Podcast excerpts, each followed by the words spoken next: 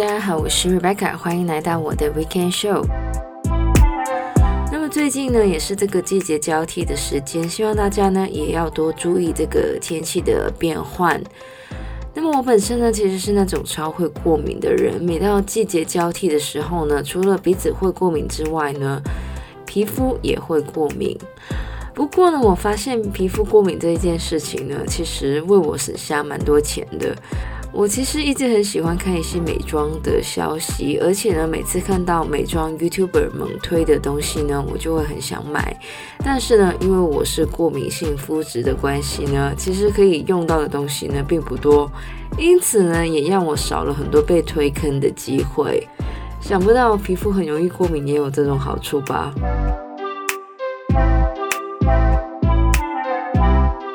？Anyway，那么这个礼拜要来跟大家分享的呢，其实是我在新年节目里面有分享过我在看的一本书，名字叫做《你可以生气，但不要越想越气》。那么作者呢是这个水岛广子，他是一名擅长以人际关系疗法的精神科医师。这其实呢并不是第一本我看的水岛广子的书，他的另一本书呢叫做。给不小心就会太在意的你，停止脑中的小剧场，轻松卸下内心的重担。这本书呢还蛮有名的，我记得有出现在那种什么博客来还有诚品的榜单里面。它的书名的中文翻译呢都是超直白，而且还蛮长的。但是我后来看了一下日文的书名，其实也就那么直白。为什么我也想分享这一本？你可以生气，但不要越想越气呢？其实我必须要承认，是因为另外一本书的笔记还没有整理出来，而这一本呢，我已经整理出来了，所以呢，就先分享这一本。另外一个原因呢，就是我之前也有说过，就是我是一个脑内小剧场有点多的人，很容易呢就会把小事情呢想成一部年度大戏，而且呢也很容易就会有那种 victim mentality。因为我觉得这种思考方式呢，其实有点烦，而且呢，也会心很累。于是呢，我就很爱看这一类型的书，而且呢，我觉得里面的内容呢，还蛮实用的。那么这本书的目的呢，就是教大家如何应对自己的一些负面的情绪，像是愤怒、不安或是受伤等等。而且呢，就算是那种很会控制自己情绪的人呢，书里面其实也有说到，善于掩饰自己情绪呢。其实不是一件很好的事情。那么我在读性正能量那一集呢，其实也有说过，情绪呢是人类的一种防御机制，而造成我们情绪化的原因呢，就是我们过度思考而引起的。那么我们之所以会变得情绪化，往往是因为我们受到了攻击。这些攻击可能是我们期待的落差，也可能是主观的评价，或是冲击所引发的。而当我们受到冲击的时候，我们就想要反击，而这时候的反击当然就会变得非常的情绪化，不是觉得非常愤怒，就是觉得非常受伤。然而越想就会越生气。其实这种越想越气的情绪呢，就是因为我们过度思考而引起的。虽然说这些情绪是为了让我们可以反击，但是过度思考其实并不能解决我们的负面情绪，反而会让我们越想越愤怒或是越不安。虽然我在不同的节目里面都有讲过，但是要防止我们变得情绪化的第一个步骤，就是要了解并且接受自己的情绪是我们的防御机制。而我们的防御机制之所以会启动，其实就是因为我们受到了攻击。这一点很重要的原因呢，就是当我们了解自己是因为被攻击才会有负面情绪的时候，我们才能好好的处理自己的情绪。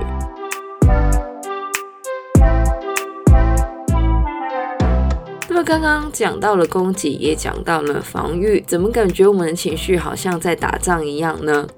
但是，的确，我们的情绪就像是我们的领域一样。如果我们因为对方的话语、态度或评论影响了我们，其实就是让对方的领域渗透到我们自己的领域里面。尤其是当我们面对熟悉的人的时候，我们很容易会因为不想要自己表现得不成熟而忍耐。但是这种忍耐其实并没有解决我们受到的攻击，甚至有一天爆发的时候呢，就会更加的情绪化。所以要保护好我们自己的领域，我们就要正视我们自己的情绪。变得情绪化的时候，我们可以告诉对方，我们因为对方的话感到受伤。或是被责备的时候，可以说出自己的理由。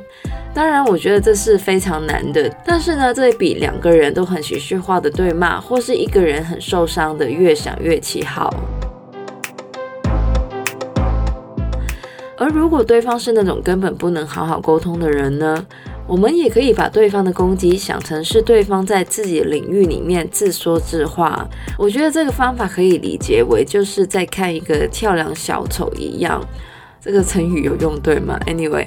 反正呢就是不要让对方的情绪呢影响到自己。而如果真的觉得很受伤或是很愤怒的时候呢，其实我们也可以把自己的情绪写下来，然后呢，用好朋友的角度来安慰自己。老实说，当我看到这边的时候呢，我觉得这个方法还蛮矫情的。但是呢，的确有时候我们会变得情绪化，或是越想越生气，或是越想越受伤呢，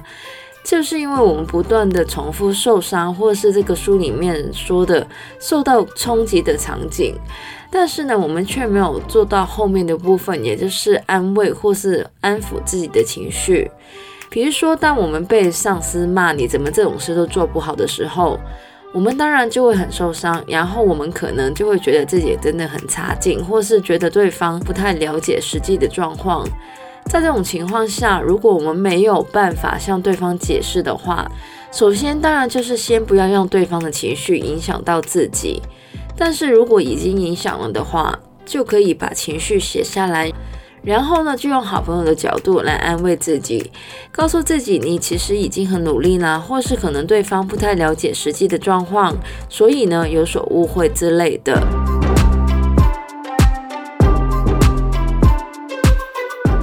有时候我们之所以会情绪化，是因为我们跟对方有不一样的观点。于是乎，就在争论对错的时候变得情绪化，或是开始了所谓偏离了目标的防卫。其实，越情绪化的人越难让对方产生共鸣。所以，当我们遇到这样的情况的时候，其实不应该把目光聚焦在对与错，或是想要改变对方的想法，而是聚焦真实 （authenticity），就跟对方说：“这是我的感觉，或是我是因为这样才会有这样的定论。”而如果对方选择无视我们的感受，或是呢让我们受到冲击的时候，就要记得把对方的言论当作是他在自己的领域里面自说自话，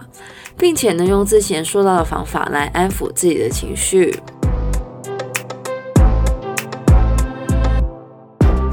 最后呢，这个书里面呢其实也有介绍七个习惯，让大家可以好好的管理我们的情绪。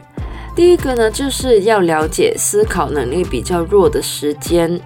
因为思考能力弱呢，就会让我们容易变得情绪化。一般而言，晚上的时间呢，因为人比较疲惫，所以呢，也比较容易变得情绪化。第二呢，就是别对号入座，了解对方就是在自己的领域里面发泄情绪，这样子才不会让我们落入受害者的意识里面。第三呢，就是写下我们的心情，并且呢，以第三人的身份安慰自己。第四呢，就是养成以我作为主语的思考模式。上次如果想要给对方建议的话呢，应该说，如果是我的话，就不会这样做，或是你这样做让我觉得很受伤之类的。第五个习惯呢，就是把应该变成想要。像是在夫妻相处的时候，尽量避免说你应该怎样，改成我想你可以这样。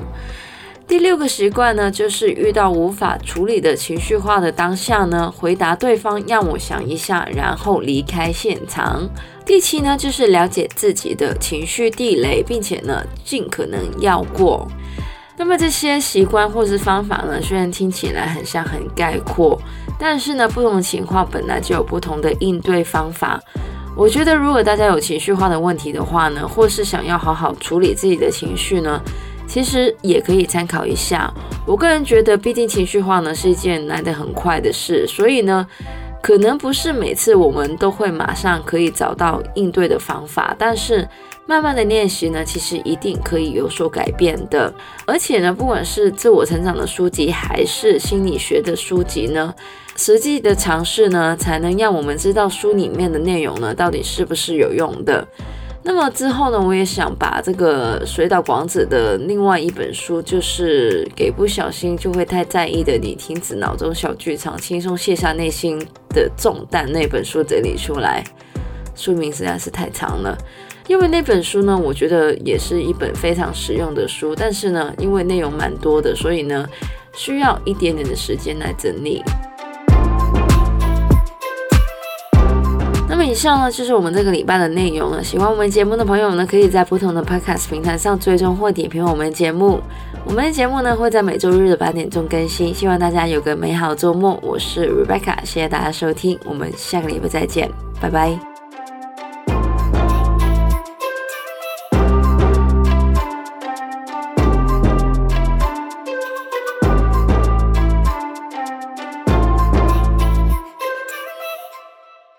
其实我必须要承认，很容易呢，就会把很小的事情呢发成，反而让我们的领域越来越小，甚至有一天要爆发的时候，首先当然就是先不要对